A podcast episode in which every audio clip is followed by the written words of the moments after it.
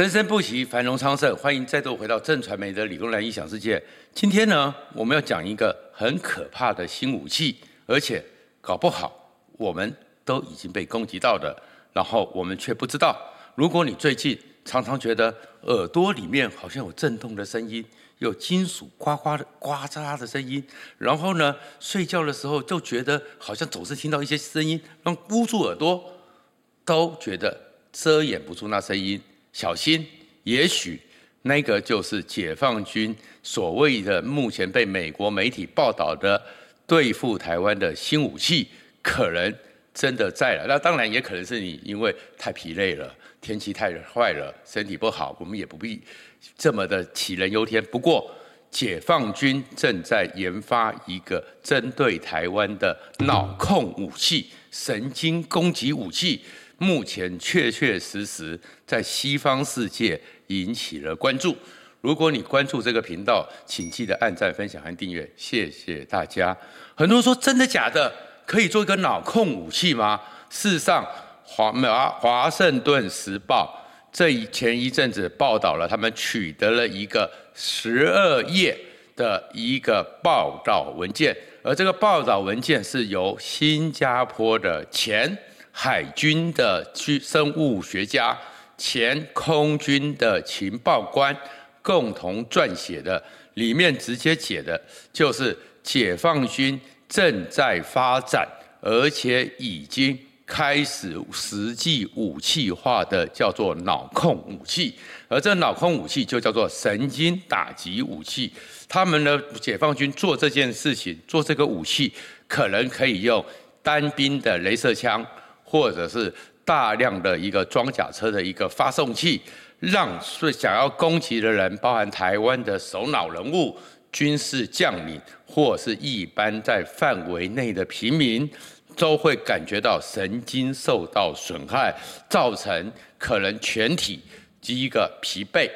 瘫痪、反应不及，一些整个迟钝下来，达到解放军攻台兵不血刃的目的。真的假的？真的解放军有这个武器吗？美国会不会只是这两个新加坡的情报官、生化学家他们的一个凭空想象？哎，事实上，美国真的关注这件事，因为美国在二零二一年商美国的商务部针对中国军事医学研究院及十一个相关的单位。寄出了惩罚的实体清单，而当时美国商务部制裁中国军医研究院，也就是新加坡这份报这个两个专家写的报告里面所指的，就是这个单位在研发脑控武器。当时里面的理由，除了是跟一些中国在外的基因公司违法收集西方人的基因数据之外，也指出了他们正在做一个所谓的脑控武器。这脑控武器到底是什么？美国为什么会去制裁？因为美国确确实实曾经受到攻击，而这个攻击呢，在美国呢叫做古卡瓦纳综合症。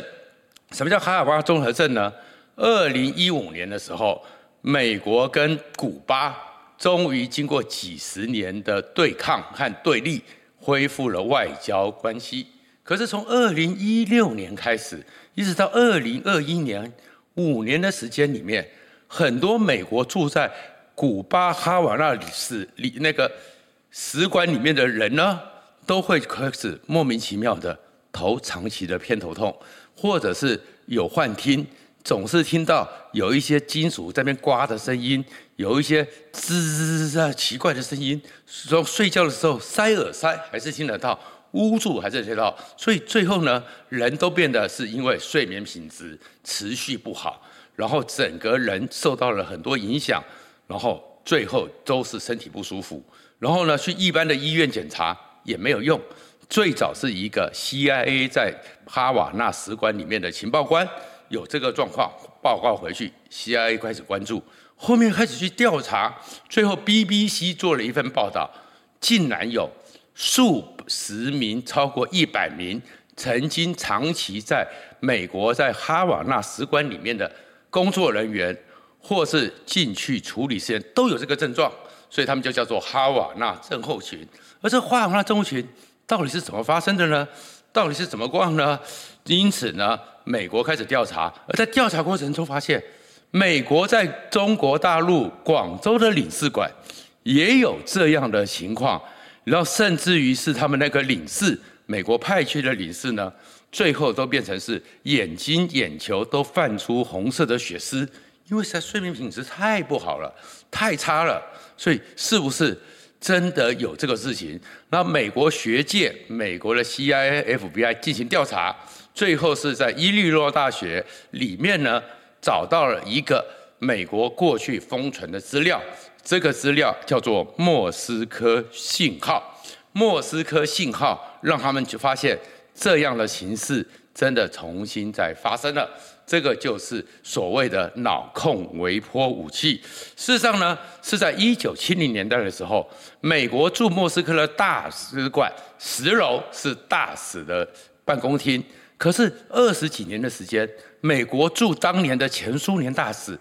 这也是一样，在里面工作几年几个月之后，身体就是不舒服，身体就是不好，然后就是睡眠品质不好，常常受到干扰。最后是什么状况？后来才发现，原来二是俄罗斯前苏联当时就在对面的一些公寓里面。我们知道说现在当然是 cable 了，那以前呢，电视机家里的天花板都会装一些天线，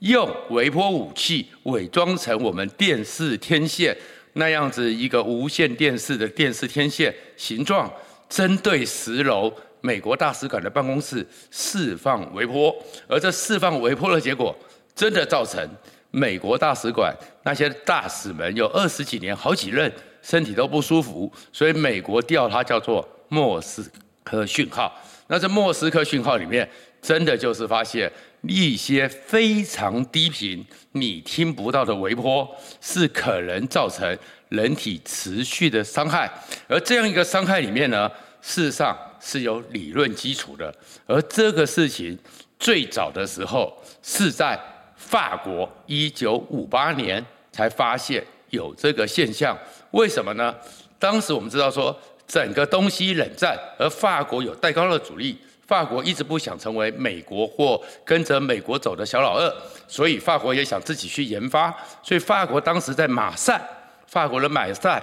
设计了一个先进武器研究的一个机构，而在研究的机构里面，当然把法国人的一些精英。靠好的物理学家、好的科学家都跑进去，要帮法国也研发，法国能够有一些科技可以跟美国和苏联并驾齐驱。可是，一段时间之后，到了接近一九六零年的时候呢，这些科学家也有刚刚讲的头痛啊，听到一些奇怪的声音啊，然后精神不好啊，食欲不振啊，出了什么状况？那法国人是很紧张的。你要记录里面是。法国人发现说：“哎，可能是有人有间谍给他们释放毒气，拼命去清查，没有，没有整个大楼里面没有偷偷的被生化武器给侵入，所以不是。然后后面讲说，是不是一样？他们有想到，是不是有所谓的莫斯科讯号？所以周围的大楼清查一片，也没有人偷偷的对他们放微波、放电磁波去干扰他们、攻击他们。那出了什么事呢？最后，他们竟然发现是冷气机。现在我们都是很多中央空调、分离式冷气机。早期的时候，冷气机在那个年代都是窗型的，因为他们这栋大楼，所以他们的在玻璃上就夹了一个窗型冷气。但是窗型冷气当冷气机一启动之后，其实就因为里面冷气的压缩机开始在动的时候，其实就是有一些震动，而这震动刚好那个玻璃的大小、窗户的大小，刚好会形成一个共振。而这个共振呢，看起来很紧密，可是就是有震动嘛，这值能量是不灭的。而这震动之后，就产生了一些微波震动，而这微波震动刚好跟人类的是非常低的一些脏器的频率产生共鸣。基本上呢，其实我们知道血液在流动，我们脑神经在流动，都是有很多的，其实就会有震动。一般来讲，我们人类的器官大概它的一个震动频率是三到十七赫兹，然后呢，如果是脑部这边呢，八到十二，那如果是肉体呢，内脏四到六赫兹，刚好就是法国才发现说，就是那个冷气机，刚好就是在那个动的时候，在跟着玻璃的一个震动，虽然你听不到超低频的声波，但是你在里面工作的人，刚好就是慢慢内部脏器、内部脑部碰到这个低频的震动，哎，这种微波造成人类因为持续的这种震动不舒服、共鸣，所以才知道原来微波其实是对人体。如果在频率相符的时候是有危险的，那当然这是一个科学的发现。可是这个科学的发现后面的美国还有西方国家就认为说，哎呦，这种微波武器其实不适合发展。但是这是一个科学的一个记录，很多论文也有讨论。没想到俄罗斯抄了，没想到现在中国在抄了，所以现在。他们开始去做这种微波武器，那当然，我们刚刚讲这么多，也不用太担心，因为不用太担心的是说，第一个，这种微波你还是需要有一个功率的供应；第二个呢，至于新加坡的那两个专家所讲的，拿着一把枪对着我，然后一打，然后我就会昏吗？不会，因为它是一个需要长时间酝酿，可能是好几天、好几个礼拜这样一个共振，除非。我是被压到他们的大脑里面，天天这样子对着我。不然在街头上，解放军一上来就拿着这个枪，三秒钟、五秒钟、三分钟、五分钟，也不会造成我有这个所谓的卡瓦纳综合群或者是莫斯科讯号同样的状况，因为总是不可能几个月对着你这边打这个围波嘛。所以其实这样的武器化，可能解放军真的在做，但是真的能够立刻的成为。控制台湾、侵扰台湾、兵不血刃的武器吗？其实我个人还是觉得该持有点保留的态度，因为。基本上，它的一个功率和它的一个总是需要一些时间，而这样一个时间，在一个真正的战场行为里面，你拿着一把没有攻击性的枪，只在那边用一个微波造成我脑袋的震荡，三个月、五个月，你早就被我们的国军给歼灭掉了。所以基本上可能不用那么担心。可是这里面就出来一个问题，这个问题里面就是有很多时候科学家会做了很多的事，但是。你该不该把它做研发变成伤害生命的事？其实这是一个大课题。因为一九五八法国的科学家发现了这个现象之后，刚刚你看听我讲的，真的有这种微波武器、脑神经的共振造成你肉体伤害的武器，都是那些集权国家。而那些集权国家能够做出来，就是他们的科学家有没有一个？我虽然研究的是科学，我对人类。其实是有责任这样一个思想上、哲学上、道德上的认知，其实是很重要的。所以讲到这件事情，我们就可以提到最近有个电影，我相信很多人都在看。然后呢，其实欧本海默都是我们这种学理工的人，在当年的时候非常重要的一个课题。这个课题就是科学家和人类的道德到底。该怎么去自处？其实欧本海默是一个非常特殊的例子，但是非常具有启发性。为什么呢？因为欧本海默呢，确确实实是一个绝顶聪明之人。他十二岁的时候就已经展现出他在科学的才能，所以他十八岁就进到了哈佛。然后进到哈佛之后，原子物理的专家，他后来教了很多的学生，他的学生很多都得了诺贝尔奖。但是欧本海默呢，因为当时就进入了二战，那二战的时候呢，哎，希特勒是最早想要把相对论付诸实现，是最早是西德，还有包含日本也想也加入，想要去 E 等于 mc 平方，把这样的理论创造出毁灭性的武器，所以柏林希特勒当时在柏林是有打算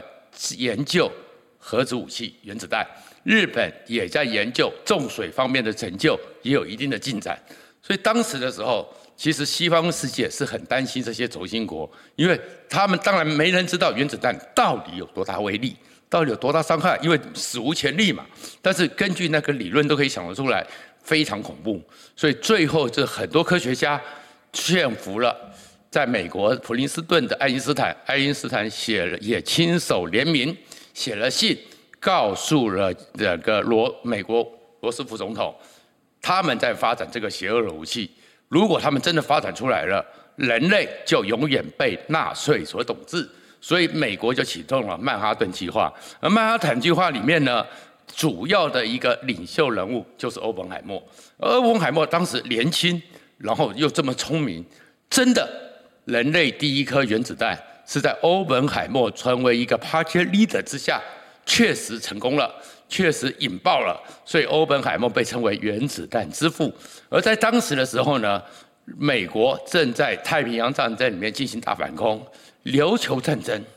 把美国给吓坏了，美国发动了几十艘的军舰围住琉球岛，上面的琉球的日本几万军队跟美国可以这样子对抗，而整个日本人到最后琉球要失去的时候，一波又一波制裁殉国，自裁跳楼这轻生，结果吓坏了，美国想说一个小岛就打成这个样子。那日本人当时宣布，如果只要美军登陆日本本土的时候，就玉碎计划。而这玉碎计划，那就是跟你美军殊死到底。美国人想说，一个琉球岛就是这样的一个牺牲，这样的惨烈，打到日本本土，要让日本投降，美军和盟军至少要死两百万人，怎么办？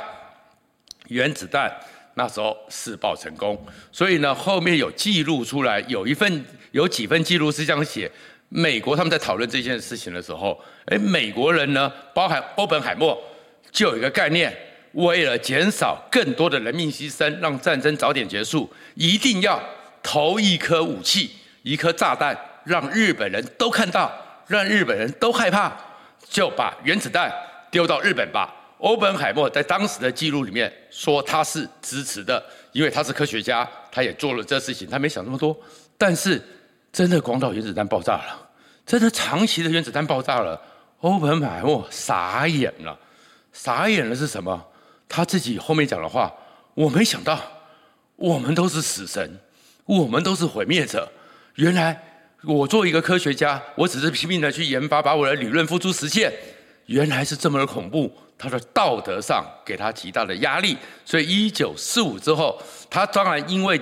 原子弹之父也得了很多的学术上的殊荣。后面呢？他开始到处去奔走，到处去奔走，认为全世界应该要限核，认为全世界对于核子武器这样一个状况，应该要不能变成是一个掌强权掌握的超级的武器，因为那是死神的镰刀，